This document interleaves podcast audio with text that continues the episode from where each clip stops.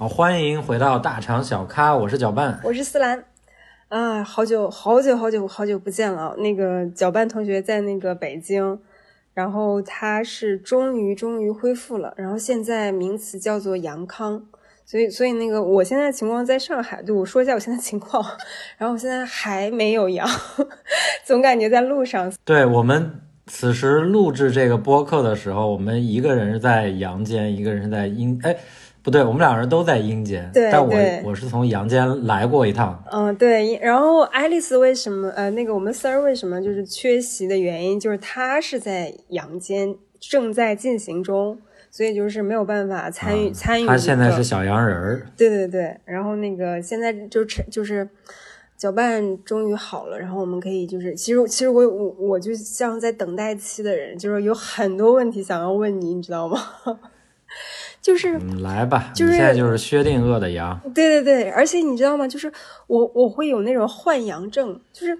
当我身边的同事、我的同桌一个个倒下的时候，每天。他们说什么自己出结果了，自己阳了，我都感觉自己不舒服。嗯，但是你说你们在前期阳之前会有哪些真的不舒服吗？比如说我自己会说啊，我头疼，我眼睛疼，然后我嗓子疼，就是就是就嗓子干什么，总会就是有这种幻想的感觉。然后然后呢，比如说我就会去测核酸，测完核酸啊没有问题。就是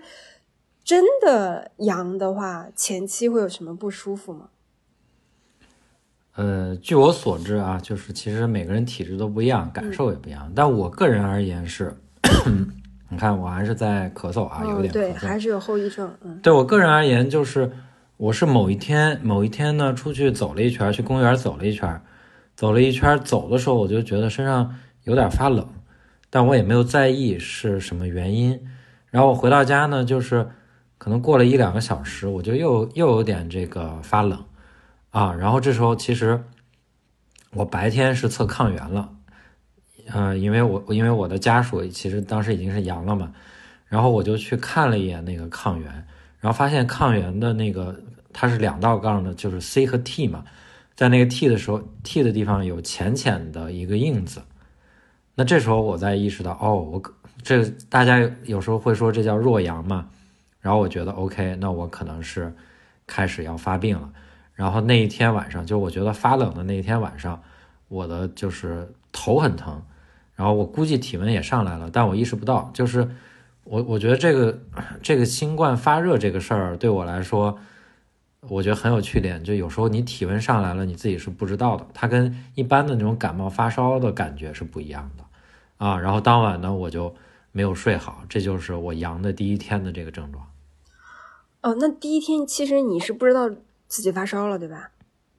那你第二天呢？我我我不知道，第一天晚上我就是睡不好，我一直头疼。嗯，然后我是到第二天晚上测了体温之后，我我才回想起来，哦，这个感受跟第一天晚上很像，那我大概率已经差不多，肯定是三十八度左右的感觉。你持续烧了多久？呃，我应该说持续的烧了，我觉得在三天左右吧，可能三天多一点。如果第一天晚上是我幻觉。没有烧的话，那就是整整三天，嗯，然后我体温大概是从三十六点几飙到了三，最高是三十八点七，然后慢慢又回到三十七点五，然后再再再回到三十六点几，就是这么一个过程。我大概平均每两个小时就会监测一次体温。哎，那你后期有没有就是反复发烧呢？我看就是呃，身边有些人是后期会反复发烧。呃，我是这样的，就是我到第二天的时候，体温已经降到到三十六点几过了。当时我觉得我不会再发烧了，可是那天晚上睡觉的时候，体温就又又飙起来了。它是一个，它不是一直烧，它是那种断断续续的，就像你说那种反复。但我觉得它，呃，总体来说就是你，嗯，早晚会比较明显。一天大概最舒服的时候就是中午到下午三四点这个样子，所以如果说家里没有人照顾啊，或者独居啊，或者两个人就是都阳，那就一定要规划好，你一天大概有三到四个小时的可以干活的这个黄金时期，一定要把握好。哎，那其实有没有就是在呃，就是发烧啊，或者是不舒服的状态，对这个病有一些更深刻的理解，甚至是风控啊，或者是一系列的政策，就是有没有新的感悟？因为其实之前我们有，呃，北京还好一点，北京并没有就是像我们这边有过呃一些就是一些硬隔离的手段，然后就是因为我我不知道你得过流感没啊，所以就是我不知道你没有办法进行对比。我没有，嗯，对，因为 Sir 他得过甲，他前一段刚得甲流，我觉得后期可以，我们可以问一下他关于流感和新冠之间的差距啊。就我我要我要再去提醒一下啊，这个流感不是指感冒，因为我感觉大家嗯，就是尤其是我我们就是中国人对流感的科普和感冒是两个事情。然后我的流感是指甲流和乙流，特指这两件事啊。就是因为我跟 Sir 都得过，所以就是我还不知道新冠和他一个 versus 的关系。但是我是觉得就是你在发发烧的时候有没有感觉？就是就就平时不，大家也会，比如说牙疼也会发烧，各种发烧，它会不会有一些不一样的症状？就是呃，浑身酸呀或什么的。嗯，啊，这这很明显，就是我我是，尤其是前两天，就是浑身酸痛，浑身酸痛，然后最我最主要的症状呢是头疼。哦，跟有的人不太一样，我身边很多阳的人，他们的最大症状是鼻塞和嗓子疼。嗯，说是这个刀片嗓子，对，也有小伙伴反映说他嗓子上他都能看到有起泡，嗯啊，但我是一点都没有，嗯，我在整个的就是不舒服的期间，我都在喝柠檬水，我不知道是不是有作用啊，但我觉得那种温的柠檬水，我觉得喝起来还是比较舒爽的，嗯，像我的家属他是嗓子最疼的时候，我是。在给它切那个小苹果，然后把苹果切成特别好入口的那个大小，啊，它躺在那儿，然后给它吃进去，它感觉效果不错。嗯，这就是就是说，嗯，是不是那个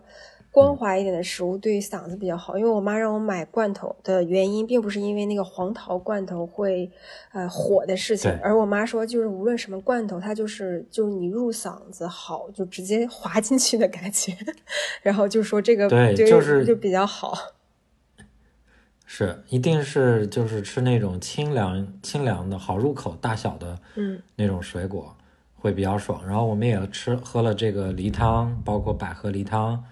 这样的东西，嗯，所以总的来说就是你刚才说症状的感受，症状感受比较反直觉的，对我来说最大的就是我以前发烧感冒过，但那种那种难受呢是。是鼻塞，然后流鼻涕、打喷嚏，嗯嗯，然后那种头烧的晕。但这个新冠就是说，你感觉它是头疼，甚至大于了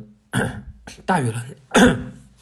你的体温。嗯啊，我烧了三十八点七，我一点也不觉得特别热，我只是觉得头疼、头晕。嗯，对，这这个症状比较明显。就是因为，嗯，因为我我们可以留着下次。题就是两个之间的差异，但我想好奇，就是说你既然阳过，你有没有对我这种就是暂时还没有阳的人 一些建议和忠告？因为我现在还是挺慌的，你知道吗？我我我大概觉得新冠是一种非常神秘的，如果说病毒也好，症状也好，我身边像你这样的人其实还还有一个，他们是全家人都没有阳，然后他之前，但是他之前反映啊，他有过。不太舒服，然后嗜睡，有过这么一两天，所以我个人感觉是，就是新冠这个病毒，其实每个人他体内他那个剂量不一样。嗯，第一是我觉得他体内的剂量可能不高，第二是他的免疫系统作用了，就相当于这个冲击了一波，然后他扛住了，他免疫系统在第一道屏障扛住了，那我觉得就还 OK，给我的感觉是这样。但是像你的情况就是。我不太了解你具体生活中或者工作中接触的人是什么。你你有一个很大的优势，就是你可能暂时现在还是一个就独居的状态嘛，嗯，对吧？对，嗯嗯，我觉得这个是一个，这个也是一个我认识还有另外一个人也也是这样。我的同事都倒下了，我同桌对面，就是我，因为我现在的问题是这样的，就是你你咱们大家都熟悉嘛，就是那个这么多年了，就是我一到冬天一定会感冒。就是我冬天的第一个责，就是就是我冬天的最大 KPI 就是不感冒，这是已经多年来咱们群里面形成的一个传统。所以我对这次其实，嗯，我说一下，就是我这种我的就是视角，就是你们阳过了，可能就是好多都对，你们好好多好像都是可以，就是感觉就是哎呃，如果阳了就怎么怎么地。但我现在能理解一件事情，现嗯在这个情况，无论是北京还是上海，阴着的人才是最痛苦的，就是因为当我的同事们一天天倒下的时候。然后我就说哦，我跟他开过会，然后比如说我带的不是 N 九五，然后说哦，我跟他吃过饭的时候，你知道吗？你回家的时候真的是会觉得哦，我好像不舒服。其实可能每天每个人在晚上的时候上过一天班，耗能这么大的时候回去都不舒服，但是你的同事在今天倒下的时候给你的冲击是最强的。然后呢，你可能就是那种焦虑感，然后开始有什么焦虑、幻阳症，然后都会有。可是你睡一觉之后，第二天。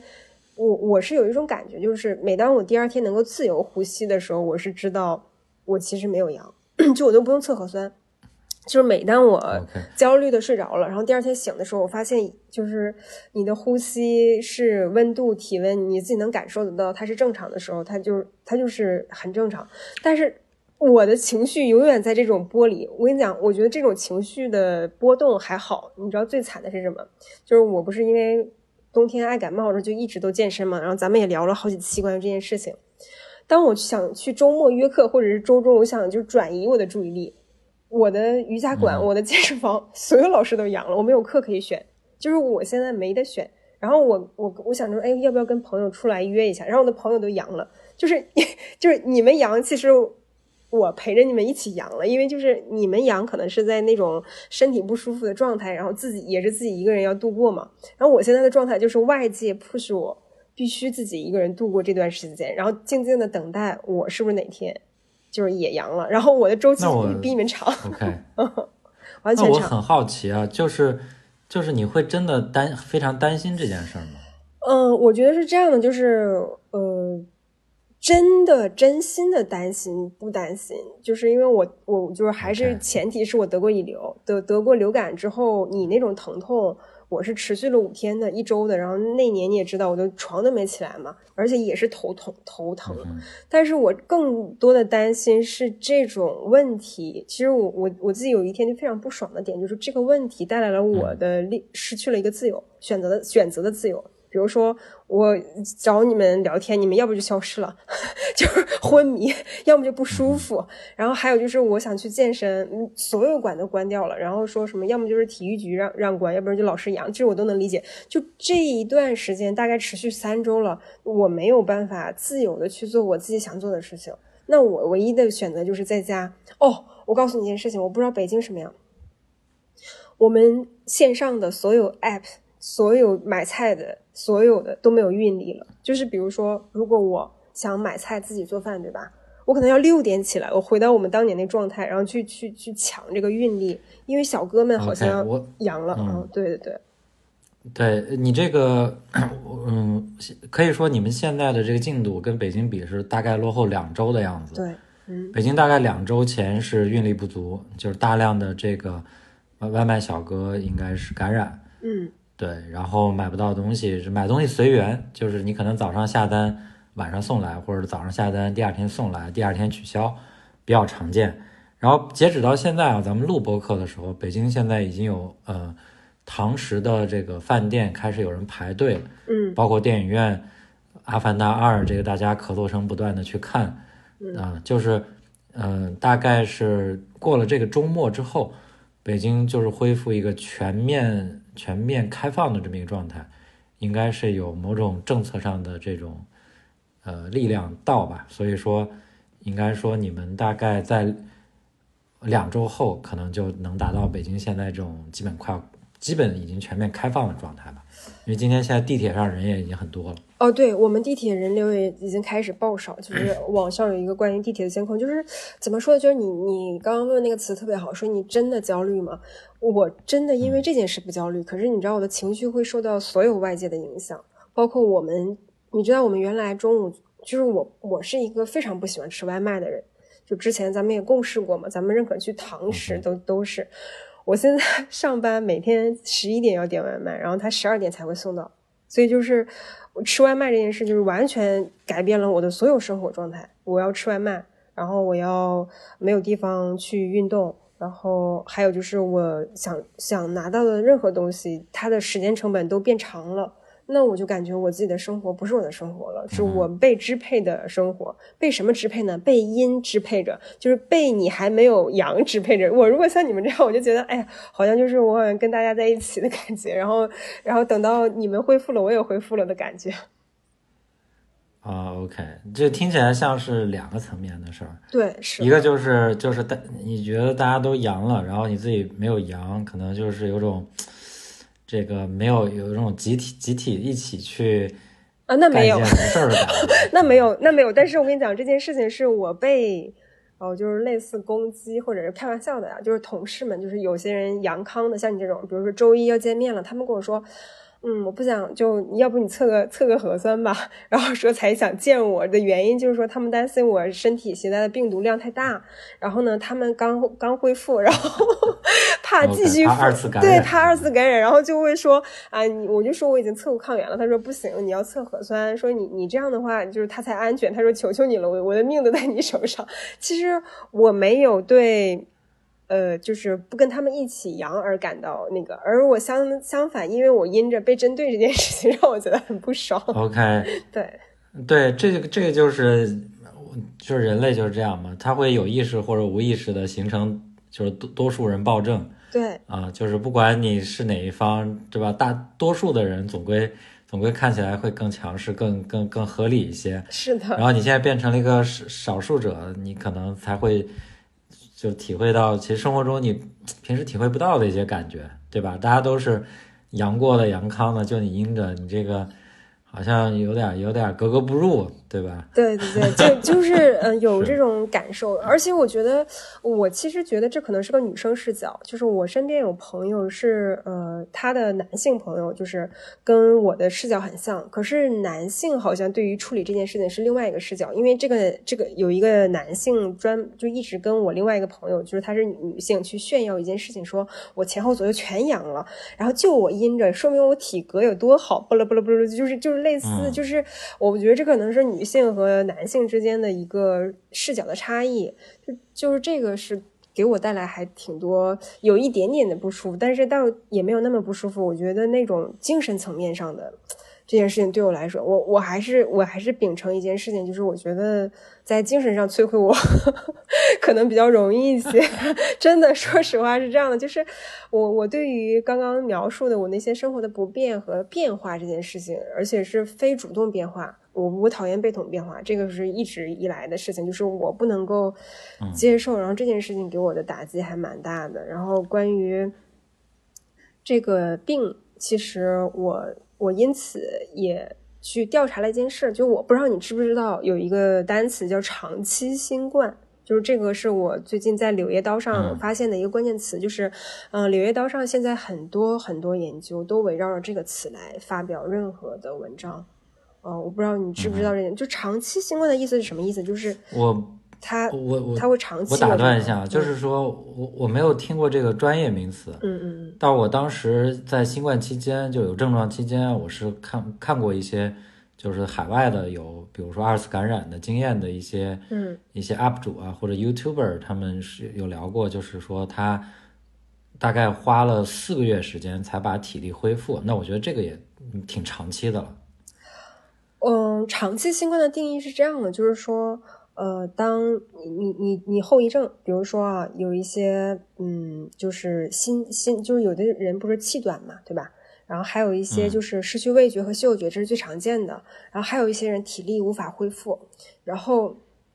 你如果大于三个月到大或到六个月左右。然后，那你就已经在患长期新冠了。但这件事情比较，为什么就是在就是柳叶刀上还在研究的原因，就是说他这个长期新冠这个这个事情是他加了长期，他没有加终身的原因，就是他不知道这件事会不会终身都这样。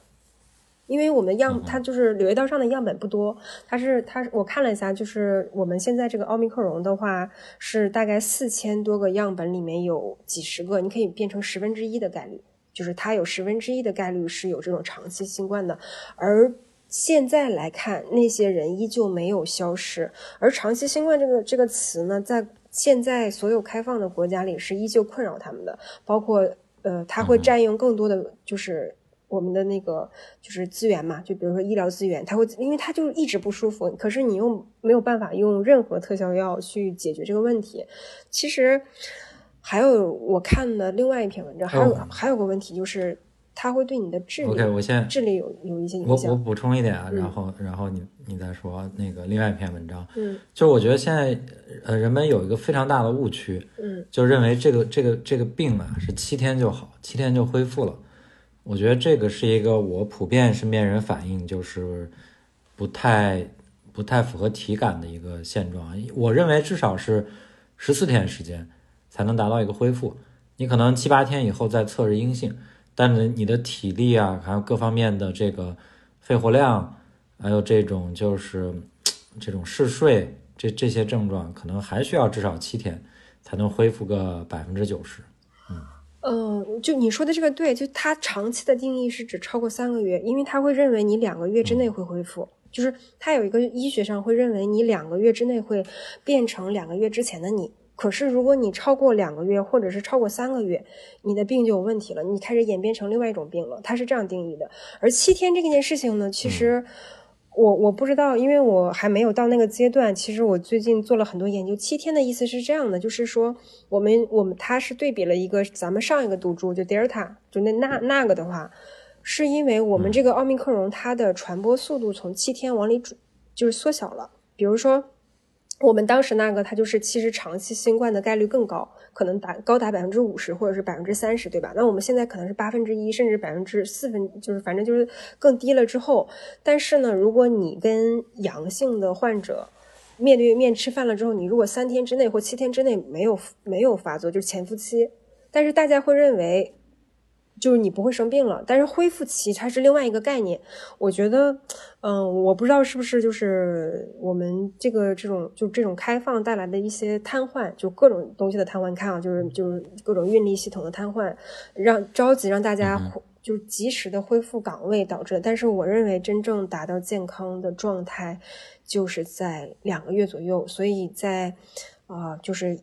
阴性了之后的一个月，尽量不要做剧烈运动，因为我感觉这个剧烈运动对大家的影响应该很大的，尤其是心肺的提升。你你本来就气短，你心肺一提升，那那你肯定会出现问题。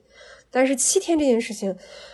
我还不知道就是怎么定义的，因为没有听到企业会有这个定义。但是但是嗯，我看一些政府的文章，就是说你七天呃没有症状了，你可以去上班。可是我觉得上班这件事儿。对于我们这种脑力劳动者，其实是伤害还很大很大。就我刚刚提到那个第二篇文章，就是它长期新冠的另外一个影响，其实是对你脑部的影响，并不是，并不是对你的气短、味觉、嗅觉。然后，但是这个文章，嗯我觉得你在说的这个长期新冠，嗯其实探讨的就是说，这个新冠新肺炎也好，或者就叫新冠也好，对人有没有那种不可逆的这种这种长期影响？就相当于它并不是一个临时性的、偶发性的东西，它是永永久的改变了你的某种生理状态或者生理系统、免疫系统的状态。对，其实，嗯，因为你上次跟我聊，你身边就是无症状或者是没有得感染的，就是你以你的样本来看，女性多一点、是吧？我今天其实我今天现在好像也不是了。啊，对 对，我跟你讲，我看了一个就是就是上面大的研究，其实女性的致死率非常高，然后甚至是说在欧洲那些呃死亡的基本都是女性。她但是她有一个原因啊，就是其她就是其中有一个原因，她就说她那个 EEP 就不适合女性，EEP 就是那个呃自我保护设备。就是就是国外会有一个 EEP，类似所有的东西都不符合女性的一个东西，比如说抢救设施，所以导致很多医患关系，就是那种医患的医患，就是医医护人员，他的死亡概率是女性高于男性的。因为我因为你之前跟我提过这个女性的免疫力，我特意去查了相关那个关于女性的，然后然后这个也的确是现在在《柳叶刀》上研究的课题，就是女性和男性跟新冠之间的那个，而且女性有一个大的问题就是，她在她的那个大姨妈期间的，就是抵抗力低的时候，然后甚至是他接种过这种疫苗，对他的身体状况影响非常非常大，所以所以我感觉这个。这个长，无论是长期新冠还是新冠吧，就这件事情，我看完之后头好大。我说实话，就是那种更加深刻的去呃了解了这个东西，而不是原来那种简单的说它是呃到底是一个什么病，为什么，然后关于什么，然后也不是一味的去相信，就是所有所有就是说我告诉你他是七天恢复，他是干嘛干嘛，就是在。二零二二年，因为我马上就要结束了这一年，我没想到在最后最后收尾的时候，深刻的研究了这个这个病，然后并且认知，这充分证明了这个当一当一件事儿只有离你越来越近，快要影响到你切身利益的时候，你才会去哦，对，深入的深入的研究，是其实是真的。我觉得在这之前，新冠对很多人来说，其实对他都是挺遥远的一件事儿，然后他以迅雷不及掩耳。对吧？道临之势，然后就来到了你的身边。我觉得这个对很多人来说也是非常反直觉的一一一件事儿吧。对，因为就是在我同事还没有，就是就是上海还没有开始，你们你们那边开始的时候，我自己还没这个感知。我就是在一些呃，就社交媒体上随便翻翻，你知道吗？那我就会看热闹，哎，就不是看热闹，就看一下说啊，什么就他们不舒服呀，什么关于免疫。可是当我发现这些就是所有的帖子，就中文版本无法去。解决我的困惑的时候，我才准备就 去那个《柳叶刀》上去，去那种很晦涩的医学杂志上去真正的翻看他的事情的时候，当我知道这个真相的时候，其实我自己还是挺震惊的。然后，然后我其实也查了一些关于所有的研究，如何去，呃，就是我是觉得这件事，我甚至是对于之前我们。呃，上一期关于风控，关于所有就是上海经历的一切，我有了颠覆我之前的认知的认知，因为我觉得这件事情是是真的世界难题，就没有任何证明事情能够证明，或者是药物或者什么手段能够证明说它这东西可以避免，但是永远都是不得对对于人类来讲是最好的，可是呢，人类又。不得不得，或者是呃，整体集体进化又是另外一层含义。就在小我和大我之间，我觉得我们是没没得选的那一方。嗯，对这个东西，我觉得就像你说的，目前来说，大家对它的认识，我觉得还是相当浅显的，非常非常浅显。对对，然后有太多的不可知的，有太多的东西都不可知，大家也都是摸着石头过河，然后再说。呃，可能那个有用，这个有用，可能是我打了疫苗有用，可能是我吃了什么有用，对，可能是我的免疫力，有可能是怎么样，但是大家都并不能非常拍着胸脯斩钉截铁的说什么是真的有效果的呃方法啊，或者说能够去归因的。嗯，我是觉得这个也是这个真的是这个不止你的观察，我在那上面翻了好久，就是《柳叶刀》上就是杂志吧，就用关键词翻。比如说谁说研究说，哎，这个呃什么哪国的对新冠有有有有办法，然后没大概一两个月，就另外一个更牛逼的人说推翻了他的言论，说他们又重新进行了，就跟当年在进行科学研究或进行一个 battle 的感觉很像，所以所以我现在觉得，嗯，如何能在这种情况下，然后大家继续，嗯，我觉得是如果让生活变得。说没有被影响这件事是不可能的，就是说什么啊，就这样吧，这个世界就这样了。感觉这件事情其实不是这样的。但是如何在这种情况下能够呃去寻找自己真正需要的东西，甚至是内心更平和的东西，可能是下一阶段大家要面临的。因为我们刚刚开放嘛，然后刚刚开，就比如说像我们现在搜的这些关键词，长期新冠等等等等等等问题，都还没有被亮出来。就甚至是被翻译翻译过来，对吧？那后续的所有问题，呃，如果说我们已经预料到了，就是但如何去控制它？然后就是我感觉就是现在我们我们俩虽然在不同阶段，就是我还没有经历那个痛苦，然后你经历完痛苦了，你可能要马上就在接收另外的时候，啊，还有一些咱我们的听众们可能跟我俩的状态就很像的时候，我感觉就是我由衷的感觉，新冠这件事情。呃，带给个体而言，就是可能要努力思考一下生活到底是什么样子的，然后反思一下。我现在感觉二零二二这件事情，原来大家都觉得挺糟糕的一年，但是可能从某种意义上来说，呃，就像你说，大家都切身的体会到了所有事情的时候，对我觉得他他会他会非常非常彻底的，就是改变一个人对于人生的这种理解。嗯，比如说，像新冠这种东西是，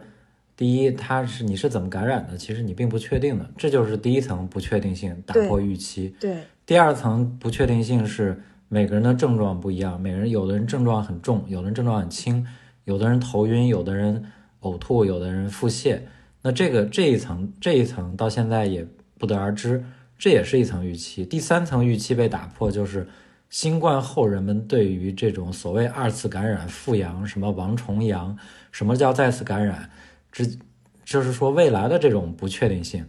也就是说，人们从此他会对于对于什么是健康，什么是感染，什么是传播，会有一个嗯、我觉得彻底的改变。比如说，像我们家现在进门要喷一些什么消毒水啊、次氯酸钠这样的东西，那在过去对我来说是不可想象的。包括现在很多人，呃，在做事情的时候都要戴着手套，还继续戴着口罩、护目镜，然后大家之间的社交距离，我觉得这个其实对我来说，风控这些东西都很好，因为它那个东西，不管是影响我生活也好，不影响我生活也好，是有预期的，是有确定性的。但是病毒这个东西不可琢磨，所以大家对于今后的这种，比如假期的规划，对吧？包括你的时间上的安排，包括你跟谁见面，不跟谁见面，其实我觉得都是有，就是不可逆的这种改变的。至少在你大脑里，这一代人已经形成形成这种认知了。特别是这种，特别是孩子，对吧？孩子们可能就是咱们小时候可能不戴口罩，现在孩子认为人是应该戴口罩，不戴口罩反而是奇怪的，对吧？可能不上网课是奇怪的，对吧？不扫码是奇怪的。但我觉得就是很多东西是阶段性的，比如北京现在已经不扫码了，大家也非常快的适应了，就是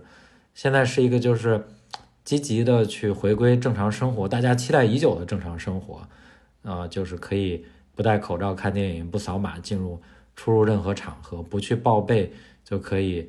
呃，乘坐公共任何公共交通，飞机、高铁，然后现在甚至就是很多人在规划一些他出境旅游，包括境外的一些一些朋友也在规划，呃，就是回回国，嗯，我觉得这这都是特别好的一面。嗯，对，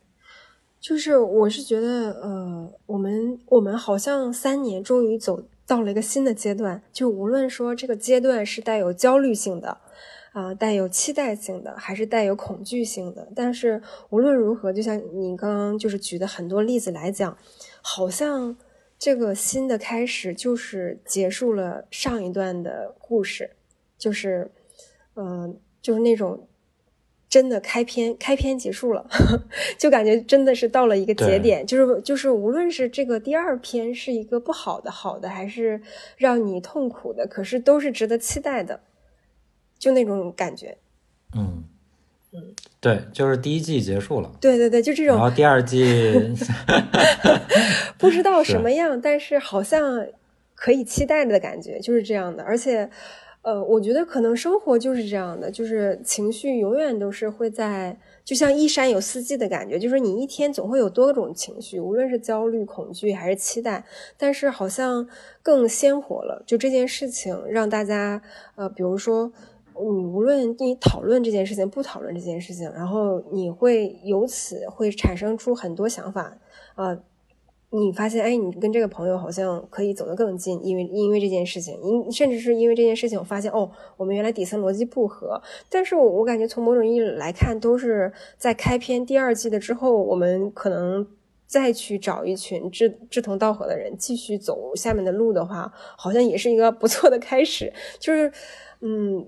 我是最近有这种感觉，就是旧时代好像过去了，就这种感觉。然后，对，翻篇了。对，翻篇了，是真的翻篇了。尤其是可能伴随着二零二二年，就是等到二零二三这个钟声响起，让我非常有感觉，像两千年那种感觉，就是千禧年当时大家非常想迎接的。无论说这这一年后面发生了什么，然后依旧是，然后我是觉，我就因为我我们就是还有一件事情，就是就是接近尾声了，也说一下，就是我们是两年前的一月一号成立了这个节目。然后，因为最近 Sir 的那个身体状况，希望他在元旦的时候能够那个回归。回归了之后呢，啊，那一季可能就会成为我们的完结季。我跟大家提前说一下，因为感觉这个节目俩我们几个也不是什么很负责的主播，总是一会儿播一会儿不播，然后那个流失流失率也蛮高的。然后，但是就是成绩还不错吧。我说实话，就比如说我们在小宇宙有一些最受欢迎的，然后大家依旧在听，就是。呃，然后我们三个人的友谊就是也一直都是因这个节目而逐渐加深，然后甚至每年大家都有新动态。然后我们期待 Sir 如果要是康复了之后，然后我们会在我们那个两周年之际依旧做一个展望，就跟去年一样，然后也会作为我们第三季的完结。所以就是跟大家都提前预告一下，也会也会让你们期待一下这一年三位主播都身边又发生了什么事情。除了我们今年聊过的新冠的事情，我们看看有没有开心的事情，有没有八卦的事情，甚至有没有一些呃大家期待的事情发生吧。然后这个就是我给下一期的一个预告。虽然我们每次都 预告完了之后，第二次都不播。但是就是这次，这次应该大概率会播，因为我们我们这期终于要完结了。那好，嗯，那行，然后保持保持通话，然后我也非常好奇的关注你的身 身体情况。好，好的好的，我我们这期就到这儿了啊，拜拜。好，拜拜。